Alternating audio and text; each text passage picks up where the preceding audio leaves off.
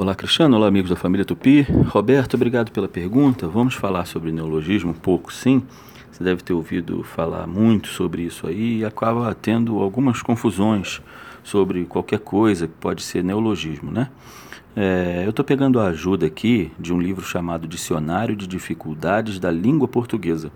É um livro que eu até recomendo né, para todo mundo. O autor se chama Domingos Pascoal Segala é um gramaticista muito famoso, né, muito reconhecido.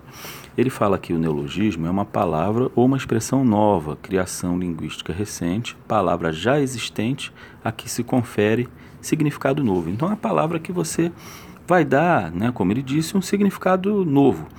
Tá? Então é uma coisa que vai é, evoluindo no, no, no, no, idioma. É muito normal. Tá?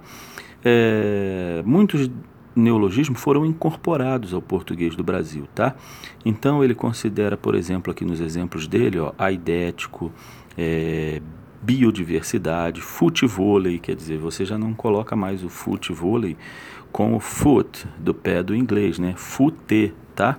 Então você vai ter muitas palavras assim, né? É, xerox, por exemplo, videoteca, são palavras que entraram porque xerox era uma marca e ela acabou entrando porque já virou uma cópia de um papel que você faz, tá?